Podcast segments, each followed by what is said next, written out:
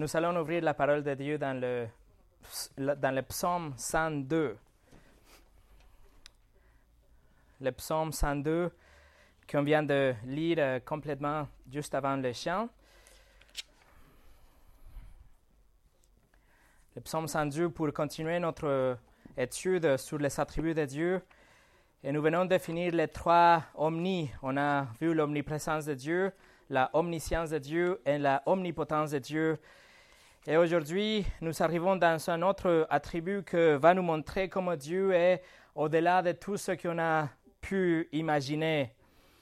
Avec l'exception de la sainteté de Dieu qu'il nous donne en Christ, il partage la sainteté de Dieu avec nous euh, si nous sommes en Christ et nous habilite aussi pour pouvoir grandir dans notre sainteté, dans une vie de sanctification.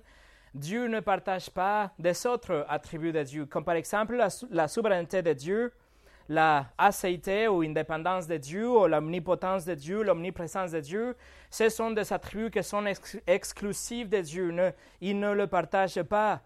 Et c'est pour cela que nous dépendons 100% de la parole de Dieu pour pouvoir, pouvoir comprendre, pouvoir croire aussi ces attributs, parce que rien de la création peut commencer à se comparer avec quelques attributs de Dieu.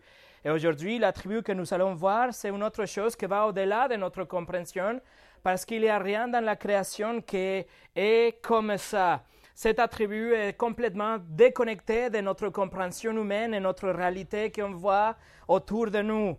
Je parle de la immuabilité de Dieu, le fait que Dieu ne change pas. Les hommes et les femmes peuvent à peine passer une heure ou quelques minutes dans la journée sans aucun changement. La façon dont on euh, se sent aujourd'hui n'est pas la, la, façon dont on été réveillé ce matin nos actions, nos émotions, euh, les décisions, nos désirs, nos, nos, affections et même notre physique change de minute à minute. Tout en nous et tout par rapport à nos actions et notre vie est dans une constante fluctuation. Ce que nous avons ressenti, comme j'ai dit ce matin, ce n'est pas la même chose que nous ressentons en ce moment. Et si on a déjà décidé de faire quelque chose concernant une situation adverse, ce qu'on avait décidé peut changer si, par exemple, l'autre personne nous demande, pardon, ou si notre cœur se humilie devant l'autre personne, etc. La situation change et donc nous, nous changeons aussi.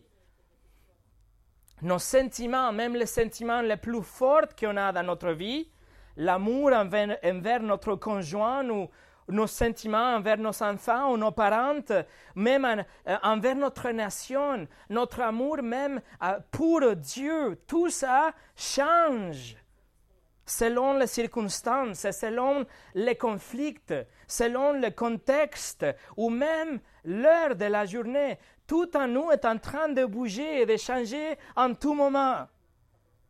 Mais avec Dieu, en Dieu ne change rien Jamais. Dieu ne change jamais d'avis, il ne ajuste jamais ses plans, il ne rectifie pas aucune décision, il ne devient jamais plus mature que ce qui était auparavant, il ne rétracte jamais ses promesses, il ne modifie jamais ses décisions. Tout ce que Dieu a fait et tout ce que Dieu est est la même chose qu'était avant la création dans l'éternité passée. Ça, c'est la immuabilité de Dieu que nous allons étudier aujourd'hui. A.W. Pink a écrit La immuabilité est une des excellences du Créateur qui le distingue de toutes ses créatures. Dieu est le même en permanence. Il n'est sujet à aucun changement dans son être, dans ses attributs ou ses déterminations. C'est pour cela que Dieu est comparé à un roc, par exemple en Deutéronome 32, un roc qui est demeure immuable lorsque l'océan tout entier qui l'entoure est en constant, état de fluctuation. De même, bien que toutes les créatures sont susceptibles de changer, Dieu est immuable. C'est ça la immuabilité de Dieu. Mais avant de commencer, on va prier. Seigneur, aide-nous aujourd'hui à comprendre ta immuabilité, ta fidélité, le fait que ta parole ne change jamais, tes plans sont toujours les mêmes. Seigneur, montre-nous comment nous, nous sommes dans, une constante fluctuation, notre caractère et nos sentiments, nos émotions, ils changent de minute à minute, mais toi, tu restes toujours le même, et pour cela, tu es digne d'être loué. Seigneur, nous te remercions parce qu'on peut te faire confiance grâce à ta immuabilité. Tu ne changes pas d'avis, tu ne rectifies pas tes, tes plans, tu n'as jamais fait quelque chose dont tu as des regrets aujourd'hui. Tu t'as été parfaitement planifié depuis avant la création du monde. Merci que tu ne changes pas. Montre-nous ton attribut aujourd'hui à travers ta parole. Au nom de Jésus. Amen. Et le titre de ce message est Les attributs de Dieu, immuabilité. Nous allons regarder le psaume 102 qu'on vient de lire déjà et nous allons étudier quatre facettes de la immuabilité de Dieu. Première chose, numéro un, son caractère immuable, le caractère immuable de Dieu. Le psaume 102 est un psaume de douleur c'est un psaume, de souffrance. L'auteur est en train d'être affligé. C'est une lamentation. C'est un cri douloureux de cet auteur qui est en train d'écrire cette prière à Dieu, ces chants à Dieu. Regardez les versets 1 et 2, ou 2 et 3 en français. Éternel, écoute ma prière et que mon cri parvienne jusqu'à toi. Ne me cache pas ton visage lorsque je suis dans la détresse. Tends ton oreille vers moi quand je crie. Réponds-moi vite. Nous ne savons pas qu'est-ce qu'il est en train de vivre, l'auteur de ce psaume. Nous ne savons pas qu'est-ce qui est euh, dans sa vie en ce moment. Peut-être c'est possible qu'il écrit au moment de l'invasion de Jérusalem, et c'est pour, pour, ça qu'il y a des références par rapport à Sion et Jérusalem tout au long de ce psaume. Mais il est en train d'exprimer d'une façon très intense. Il est très passionné, il exprime sa souffrance. Il est en train de traverser pour un endroit ombre, un endroit physiquement difficile, émotionnel difficile. Il est en train de souffrir d'une façon spirituelle même. Tout au long de ce psaume, de verset 1 jusqu'au 11, le psalmiste crie, il souffre.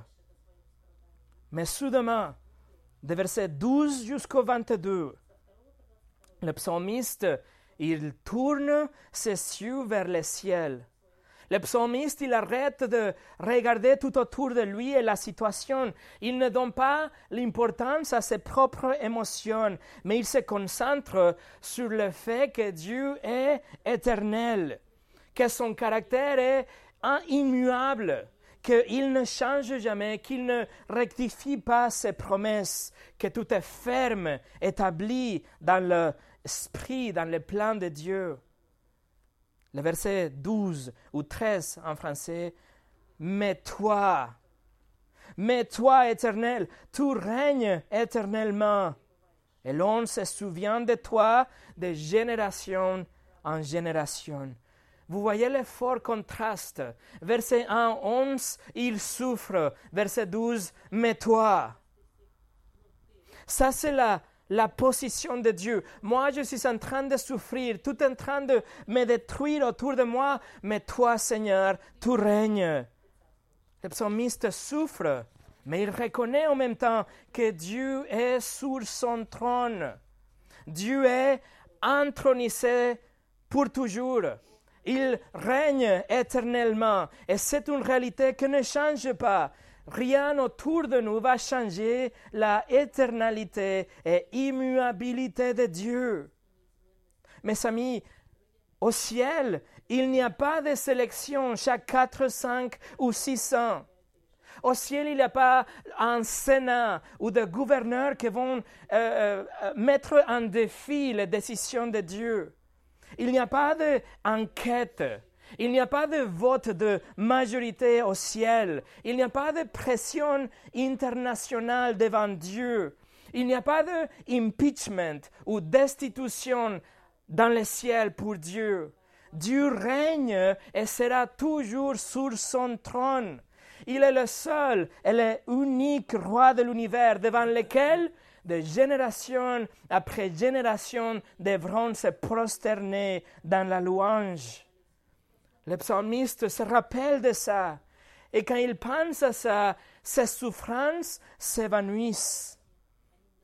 Il reconnaît la souveraineté de Dieu et la souffrance s'est soignée, les blessures sont soignées.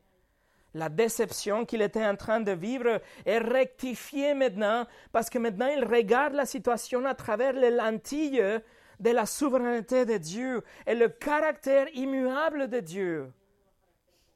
Et après, de versets 22 à 28, le psalmiste continue à prier et il prie en conséquence dès que son espoir maintenant est renouvelé. Maintenant, il a de l'espoir qu'il n'avait pas. Regardez versets 25 au 27 ou 26 au 28 en français.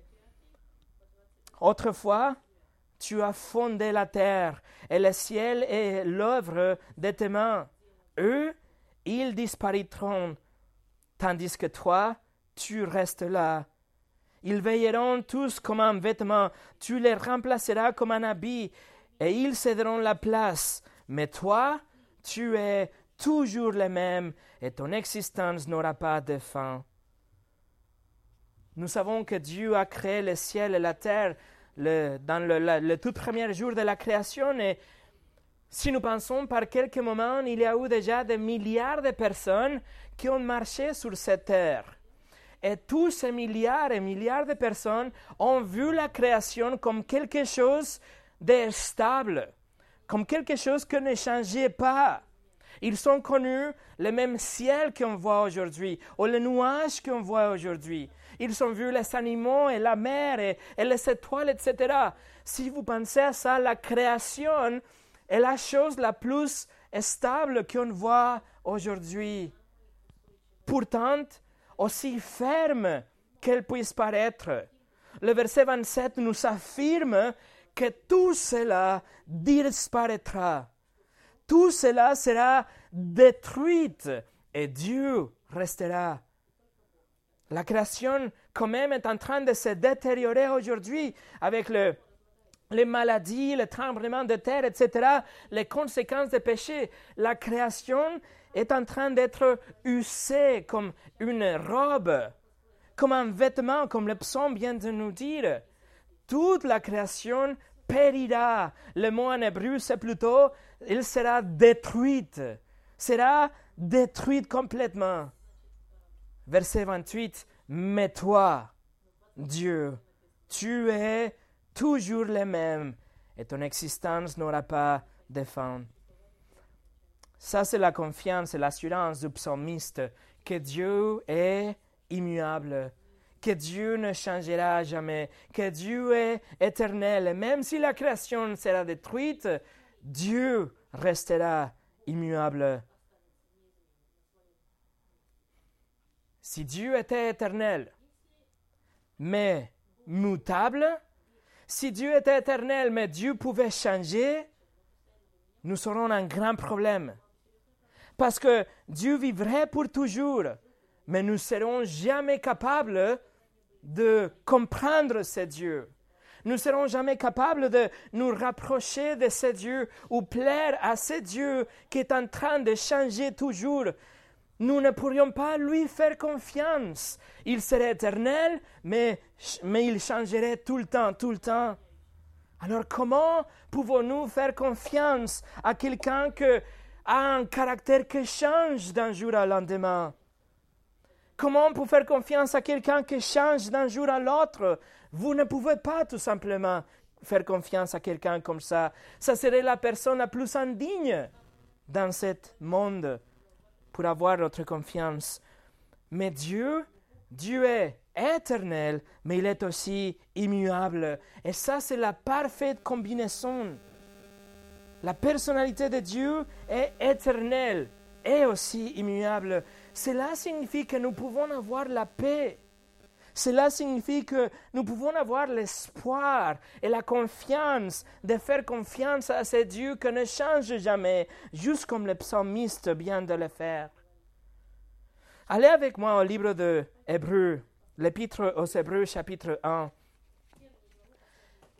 Hébreux chapitre 1.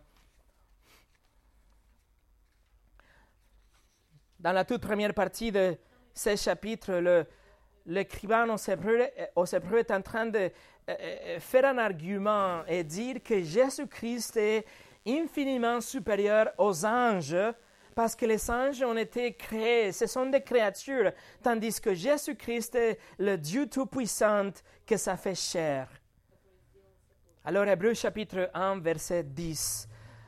L'auteur aux Hébreux va dire, sous l'inspiration de Saint-Esprit, il va en fait appliquer les versets qu'on vient de lire de Psaume 102 à la personne de Jésus-Christ. Regardez d'abord le verset 8, il dit, mais il dit au Fils, et il commence à citer. Et on arrive au verset 10 au 12, regardez, et c'est toi, Seigneur, qui au commencement a fondé la terre et le ciel et l'œuvre de tes mains. Eux, ils disparaîtront tandis que toi, tu restes là. Ils veilleront tous comme un vêtement. Tu les enrouleras comme un manteau. Ils seront remplacés comme un vêtement. Mais toi, tu es toujours le même et ton existence n'aura pas de fin. Vous voyez comment l'auteur de Hébreux, il décrit le caractère de Jésus-Christ comme le caractère de Dieu Tout-Puissant, immuable, Jésus-Christ partage l'essence divine. Il est Dieu Tout-Puissant dans la chair. Donc, son caractère est immuable aussi. Regardez le chapitre 13 de, l'Épître aux Hébreux.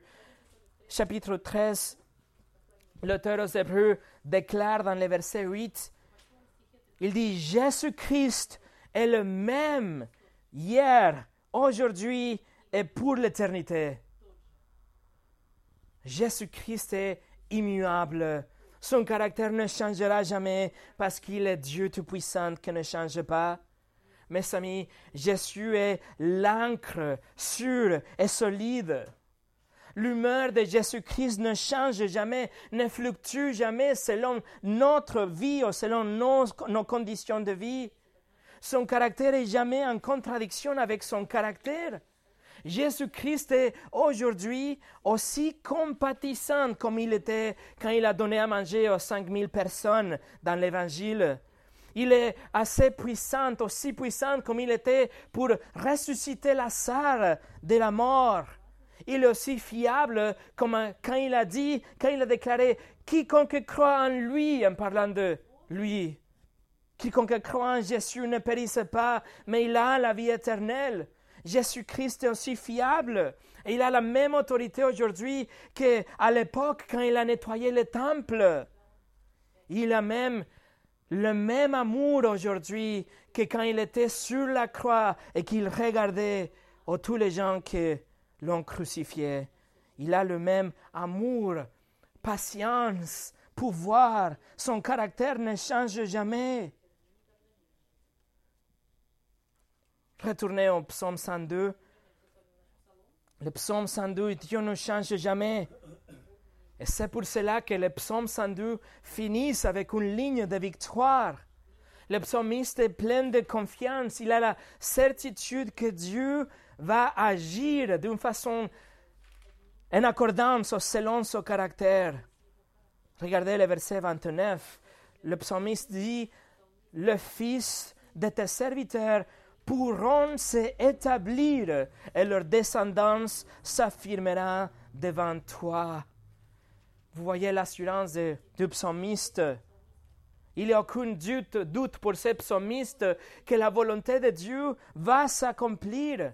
Dieu est fidèle aux ses promesses et il est fidèle aux générations après génération et ses objectifs seront toujours accomplis même si le psalmiste est en train de passer par un moment de détresse, il peut faire confiance à Dieu. Il peut faire confiance au fait que Dieu est le même hier, aujourd'hui et le sera à jamais. Dieu ne change jamais. Dans la mythologie grecque, le Dieu de Dieu, le grand Zeus, il est complètement imprévisible. Saül, c'était quelqu'un qui peut se mettre en colère facilement. Et du coup, il envoyait des, éclairs sur la terre juste parce qu'il était dans une mauvaise humeur. Il provoquait des tempêtes violentes juste parce qu'il a voulu. Il agissait selon ses émotions. Et en fait, Saül s'est tombé amoureux facilement de plusieurs femmes. Il ne pouvait pas se contrôler. Il changeait tout le temps. Les dieux des autres religions aujourd'hui, ils sont aussi 100% mutables. Les dieux des autres religions aujourd'hui se réservent le droit de faire ce qu'ils veulent faire et même de changer d'avis de ce qu'ils avaient déjà dit. Toutes les promesses qu'ils ont faites, les révélations qu'ils ont déjà données, ces dieux, ils sont capables de les changer. Il n'y a aucune assurance pour ces gens-là. Il n'a aucune assurance. Il peut seulement espérer que Dieu va les accepter, mais ils ne sont pas capables de savoir parce que leur Dieu change d'avis et même leurs propres serviteurs, ils n'étaient pas convaincus d'avoir la vie éternelle. Mais avec le Dieu de la Bible, il y a la certitude. Avec le Dieu de la Bible, il y a la confiance parce qu'il ne change jamais. Le livre de Proverbes chapitre 3 verset 5 nous dit, Confie-toi en l'Éternel de tout ton cœur et ne t'appuie pas sur ton intelligence. Nous pouvons aujourd'hui faire confiance à Dieu avec tout notre cœur parce que Dieu ne change pas. Dieu a affirmé aussi à travers le prophète Malachi, Dieu que ne mente pas. Il a dit, je suis l'Éternel, je ne change pas. Jacques, dans le Nouveau Testament, il a affirmé aussi qu'avec Dieu, il n'y a ni changement, ni l'ombre d'une variation. Autrement dit, il n'y a pas même un minuscule degré de changement dans le caractère de Dieu nous pouvons lui faire confiance. A.W. Pink, encore une fois, il dit que je sois capable d'être inestable, que mes amis prouvent d'être inconstantes, Dieu ne change pas. S'il différait comme nous le faisons, s'il voulait une chose aujourd'hui et une autre demain, s'il était capricieux, qui pourrait se confier en lui? Mais que toute louange revienne à son nom glorieux. Il est toujours le même. Son but est fixe, sa volonté est stable, sa parole est sûre. Et en parlant de sa parole, numéro 2, la parole immuable. La parole immuable. Parce que la parole de Dieu porte et contient le caractère de Dieu sa parole ne se altère jamais. Ce que Dieu a déjà dit est gravé sur la pierre, dans la pierre, est quelque chose de permanent, et quelque chose pour toujours. Si Dieu était éternel et immuable, mais que sa parole était variable, si la parole de Dieu était subjective ou actualisable ou modifiable, encore une fois, nous vivrons dans un chaos total et sans aucun espoir. Mais Jésus même a affirmé dans Matthieu 5, 18, il a dit que ça serait plus facile que le ciel et la terre soient disparus, que la plus petite lettre de sa parole ne s'accomplisse pas. Jésus a dit que un iota, la lettre la plus petite dans le grec, ou le, le point, le, un minuscule point qui fait la différence entre deux, deux lettres dans l'hébreu, ces tout petits détails seront accomplis. La parole de Dieu ne change pas avec notre culture. La parole de Dieu ne peut être modifiée avec notre opinion. Oh, c'est pas la peine s'il y a la majorité qui pense quelque chose contraire à la parole de Dieu, elle ne changerait pas quand même. Rien ne peut altérer la parole de Dieu. Même si le message de la Bible n'est pas populaire aujourd'hui, elle ne sera pas jamais mise à jour. les lois dans les pays, les livres dans, la science sont en train toujours d'être renouvelés et adaptés. Mais la parole de Dieu ne changera jamais. Le livre d'Esaïe, chapitre 40, verset 8, nous dit L'herbe sèche et la fleur tombe, mais la parole de Dieu subsiste éternellement. Ça, c'est une bonne nouvelle. Dieu tient sa parole en matière de notre salut. Ce qu'il a dit par rapport à notre salut est la même chose éternellement. Jésus a dit dans Jean 14, 6, il a dit, c'est moi qui suis le chemin, la vérité et la vie, et personne ne vient au Père qu'à travers moi. Dans le livre de Actes 4, verset 12, c'est écrit, il y a des saluts en aucun autre, car il y a il n'y a sous le, euh, sous ciel aucun autre nom qui était donné parmi les hommes par lesquels nous devions être sauvés. Le livre de Romains chapitre 10 verset 9 nous le dit, si tu reconnais publiquement de ta bouche que Jésus est le Seigneur et si tu crois dans ton cœur que Dieu l'a ressuscité, tu seras sauvé. Ephésiens 2, 8 nous le dit, en effet, c'est par la grâce que vous êtes sauvés par les moyens de la foi, et cela ne vient pas de vous, c'est un don de Dieu. Vous voyez, la parole de Dieu en matière de salut est éternellement la même. Et ça veut dire que si notre salut n'est pas basé sur notre caractère ou nos actions, il reste dans le caractère immuable de Dieu. Et le fait que ce qu'il a déjà dit est éternellement la vérité. En même temps, sa parole est vraie et éternelle en matière de condamnation. Matthieu 25, 46, Jésus en parlant de faux convertis, il a dit, et ils iront à la peine éternelle. Jean 3, 36, deuxième partie de verset 36, Jésus a dit, celui qui n'y croit pas au Fils ne verra pas la vie, mais la colère de Dieu reste au contraire sur lui.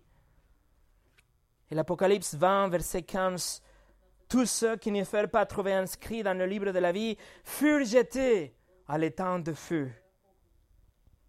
Dieu va garder sa parole éternellement parce que la parole ne change pas. Ne change pas en matière de salut, ne change pas en matière de condamnation et ne change pas en matière de la fidélité de Dieu envers ses enfants. Dieu est fidèle pour pardonner nos péchés lorsque nous nous repentons, lorsque nous confessons nos péchés. Il est fidèle pour nous discipliner lorsque nous avons besoin d'être disciplinés, comme un père discipline ses enfants. Il est fidèle pour nous soutenir dans nos souffrances.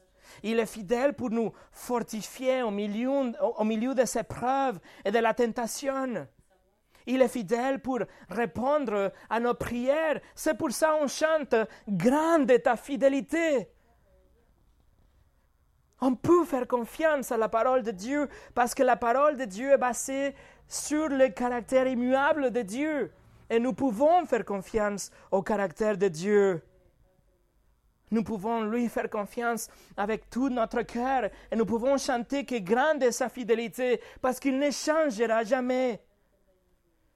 Dieu ne s'est jamais trompé de mots.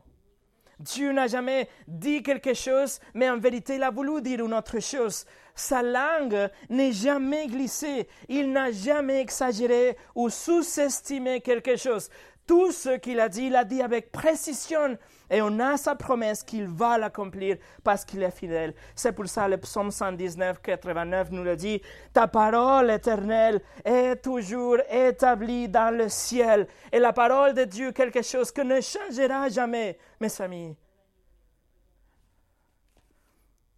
Martin Luther a écrit la plus grande et unique consolation des chrétiens au sein de leur adversité et de savoir que Dieu ne ment pas, mais agit en toutes choses de manière immuable et que sa volonté ne peut être résistée, changée ou entravée. Numéro 3. Le plan immuable. Un plan immuable.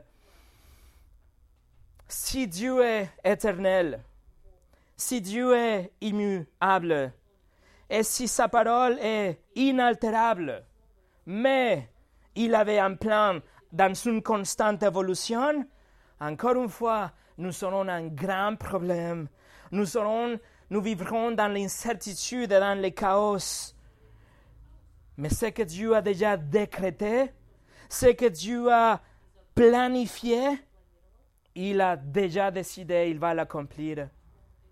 Dieu n'a jamais, jamais été pris par surprise. Dieu n'a pas un plan B. Ces plans sont aussi certains que la réalité présente.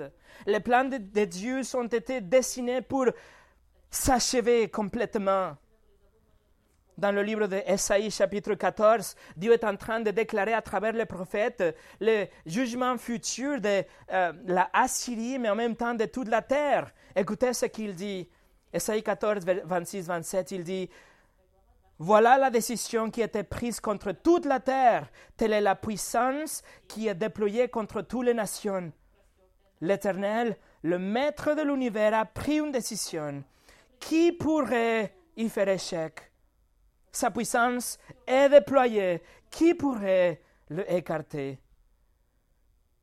Autrement dit, si Dieu a déjà décidé quelque chose, qui sera en mesure de l'arrêter si Dieu a déjà pris une décision, qui, est en mesure de le corrompre, de le payer quelque chose, de le convaincre, le persuader de changer d'avis, si Dieu a déjà un plan, son plan est établi pour toujours. Ou bien est-ce que Dieu est en train d'apprendre au fil du temps et il est en train de réagir selon les actions de l'homme? Est-ce qu'il est en train d'ajuster son plan selon l'histoire qui se déroule dans l'humanité? Réponse pas du tout. Le psaume 33, verset 10 et 11 nous dit L'Éternel renverse les plans des nations, il anéantit les projets des peuples. Mais les plans de l'Éternel subsistent éternellement et les projets de son cœur de génération en génération. Oui, Dieu est souverain. Mais ensemble avec l'attribut de la souveraineté de Dieu, nous devons comprendre que le plan qu'il a déjà établi est inaltérable. Pourquoi? Parce que lui, lui-même, il est immuable. Alors qu'est-ce qu'on fait avec les versets que on lit qui semblent dire que Dieu a changé d'avis? Qu'est-ce qu'on fait avec les versets qui nous dit que Dieu avait décidé de faire une chose, mais en fin de compte, il fait une autre? Est-ce qu'il a changé d'avis? Par exemple, dans Genèse chapitre 6, juste avant le déluge, la Bible nous dit L'Éternel vit que les hommes commettaient beaucoup de mal sur la terre et que tous les pensées de leur cœur se portaient constamment et uniquement vers le mal. L'Éternel regretta d'avoir fait l'homme sur la terre et eut le cœur peiné. Comment pouvons-nous euh, comprendre ces versets? Qui semblent suggérer que Dieu était désolé, que quelque chose a échoué son plan et maintenant il, il regrette d'avoir créé la création Mais on doit savoir que le, le verbe en hébreu, ça veut dire ressenti de la pitié. Ça veut dire être affligé pour quelque chose. Ça ne va pas dire être désolé comme je suis désolé d'avoir fait quelque chose qu'il ne fallait pas. Non, tout simplement, ça veut dire que Dieu était affligé qu'il allait détruire la création. L'humanité s'est révélée contre lui, l'humanité a rejeté le plan de Dieu et maintenant l'humanité est tombée dans un, abîme de perversion et corruption et rébellion. Donc, maintenant Dieu a de la pitié. Il, a, il est affligé parce qu'il va détruire, il va punir. Ézéchiel 33, verset 11, écoutez bien ce qu'il dit. Dieu dit, je ne prends plaisir à voir les méchants mourir, mais à les voir changer de conduite et vivre. Renoncez, renoncez à votre mauvaise conduite. Alors, ce n'est pas que Dieu change d'avis, c'est plutôt l'homme qui doit changer. S'il change vers la justice, s'il change vers les choses de Dieu, alors il reçoit la bénédiction de Dieu. Mais s'il se détourne ou s'il continue dans la méchanceté, il reçoit le jugement de Dieu. Un autre exemple, dans le livre de Jonas, quand le peuple de Ninive s'est repenti, il semble que Dieu a changé d'habit. Mais on doit savoir que le même mot qu'il utilise dans le chapitre 3 de Jonas, c'est le même mot utilisé dans Genèse 6, que ça veut dire avoir de la pitié ou être affligé. Jonas 3.10 nous dit, Dieu vit ce qu'il faisait, il vit qu'ils renonçaient à leur mauvaise conduite, alors Dieu regretta le mal dont il les avait menacés et il ne le fit pas. Jonas était envoyé à Ninive avec une mission. La mission de, Jonas était de prêcher la repentance. Il était censé d'avertir les gens, de leur dire que Dieu allait détruire la ville s'ils ne se repentaient pas. Mais ils le sont fait. Ils se sont repentis. Alors, Dieu a eu de la pitié. Et il n'a pas envoyé le jugement, mais il a envoyé de la bénédiction. Pourquoi? Parce que c'était les gens qui ont changé. Ils se sont repentis, pas Dieu qui a changé son plan. Dans le plan de Dieu, il avait le jugement pour le péché, il avait le pardon pour la repentance. Sa volonté n'a jamais changé, il est toujours le même. John MacArthur explique comme ça. Dieu ne change jamais sa volonté. Sa volonté était toujours la même, récompenser le bien et punir le mal. Il se trouve simplement que l'objet a changé. Vous ne pouvez pas blâmer le soleil de faire, de faire fondre la cire et de durcir l'argile. C'est la substance qui est en jeu ici, pas le soleil. C'est la manière dont un homme se tient devant Dieu qui dicte ce qui lui arrive, et cela peut sembler, du point de vue humain, que Dieu a changé. Mais Dieu ne change jamais. Numéro 4. Le salut immuable. Salut immuable. Et on va aller ensemble au livre de Romains chapitre 8. Le livre de Romains chapitre 8.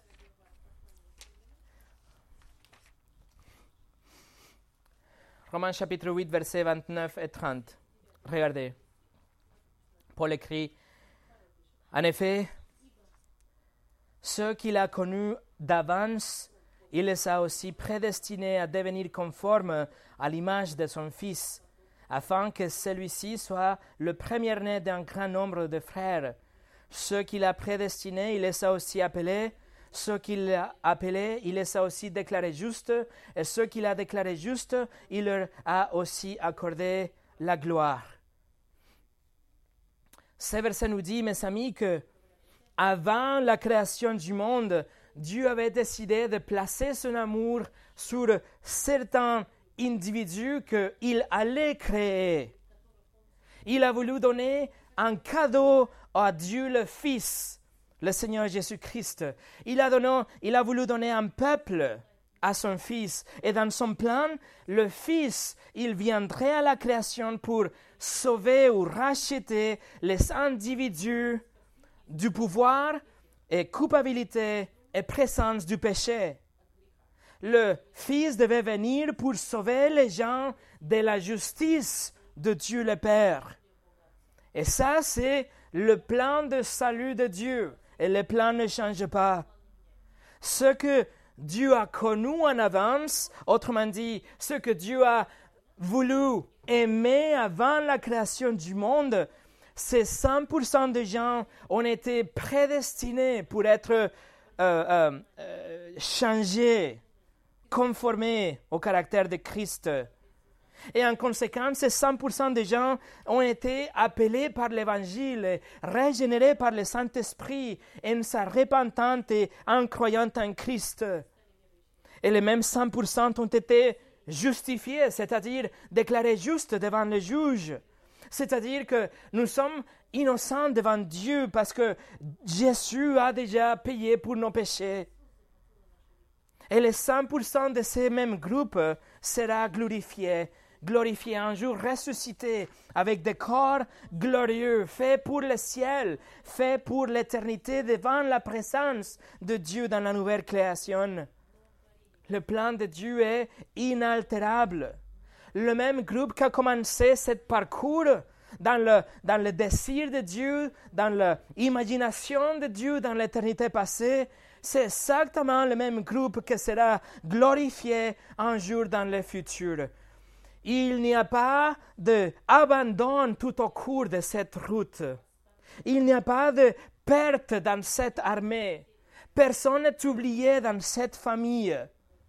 Puisque le plan de Dieu était le même et immuable depuis l'éternité passée, le salut qu'il nous donne ne change jamais. C'est par la grâce et c'est à travers de la foi.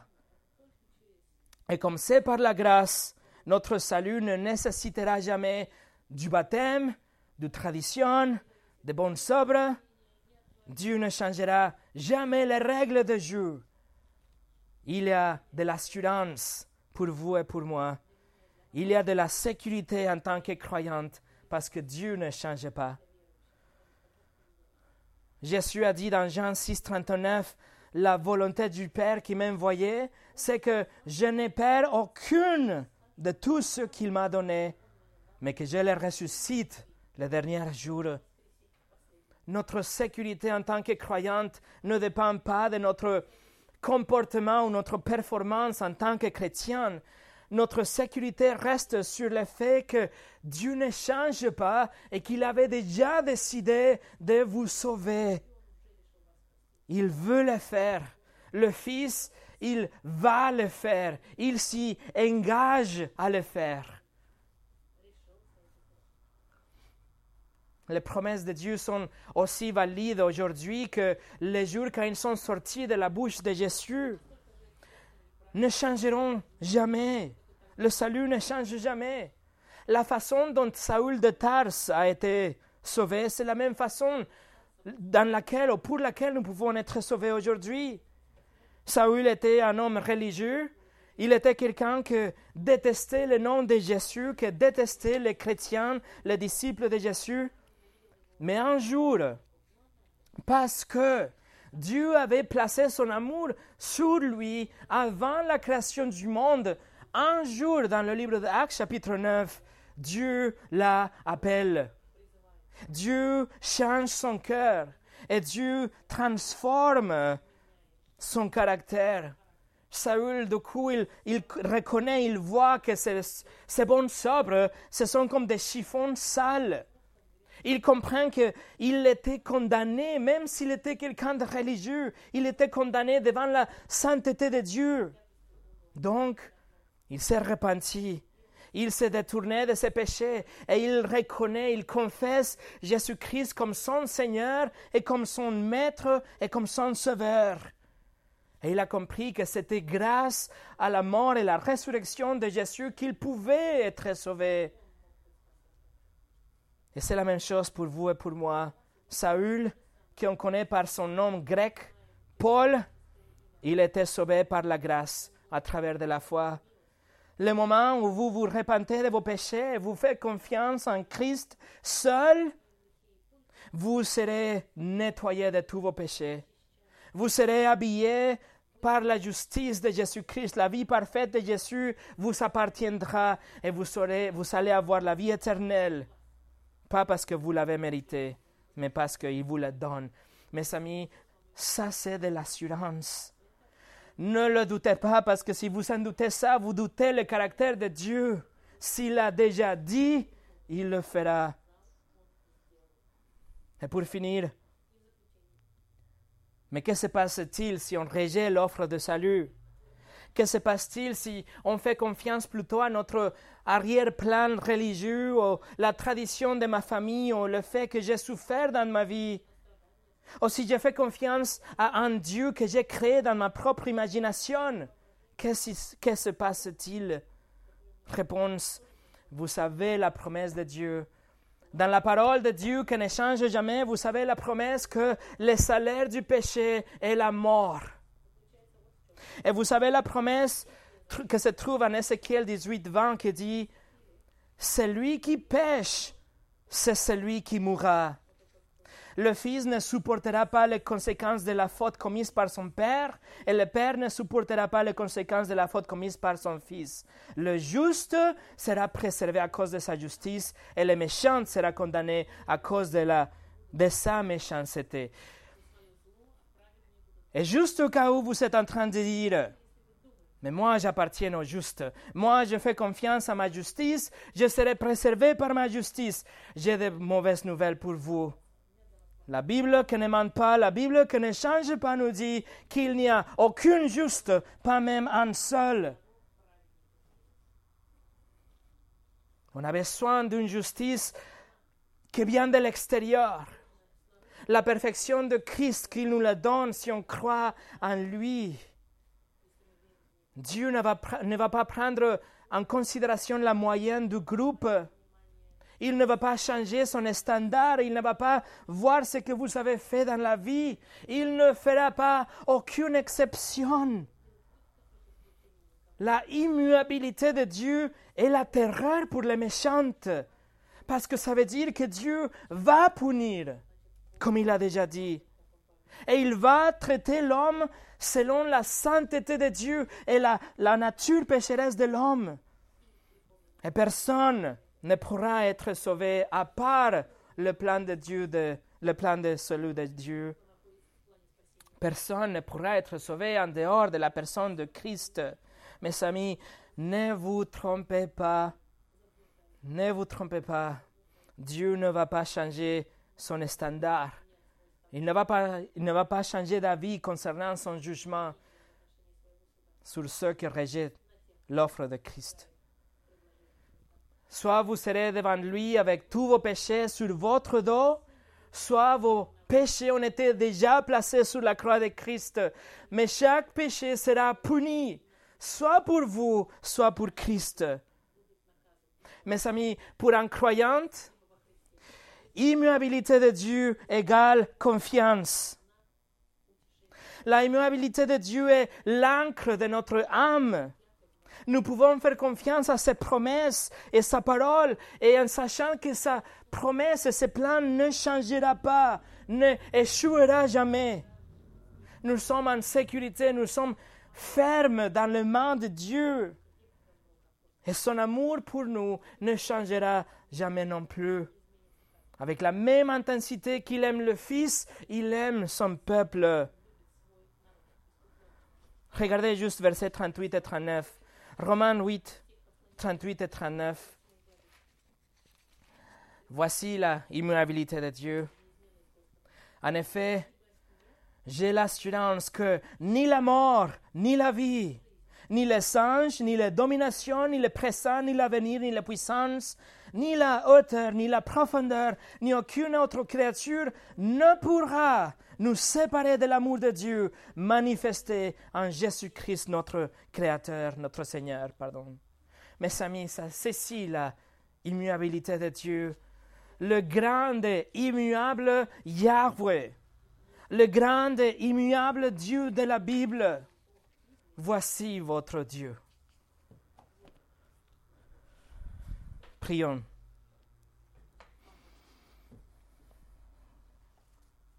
Seigneur, quelle assurance, quelle sécurité on a dans le fait que tu ne changes jamais. Merci que tu ne changes pas les règles du jeu, que tu ne changes pas d'avis, que ta parole est définitive, qu'elle ne se modifie, qu'elle ne change pas avec les années, avec la culture, etc. Merci que tu es solide, ferme, établi, qu'on peut te faire confiance, Seigneur, parce que tu ne changes jamais. Merci pour le salut qu'on peut trouver dans le Seigneur Jésus-Christ, dans sa vie parfaite, sa mort pour, nous et sa résurrection victorieuse. Merci que tu nous le donnes comme un cadeau et qu'on peut faire confiance. On a l'assurance de notre salut. Nous te remercions pour ta fidélité qui ne changera jamais. Que les générations ont changé les mêmes chants et chaque génération, a, chaque personne a pensé à une chose où il a vu la, ta fidélité et ta main généreuse, et nous aussi, on, se, euh, met ensemble, on vient ensemble avec toutes les générations qui ont chanté la même chose pour te dire oui, ta fidélité est énorme, ton caractère est immuable, ta parole est ferme, ton amour est inchangeable, tes plans sont inaltérables. Seigneur, merci. Merci pour Jésus qui ouvre la porte pour qu'on puisse être sauvé. Au nom de Jésus. Amen.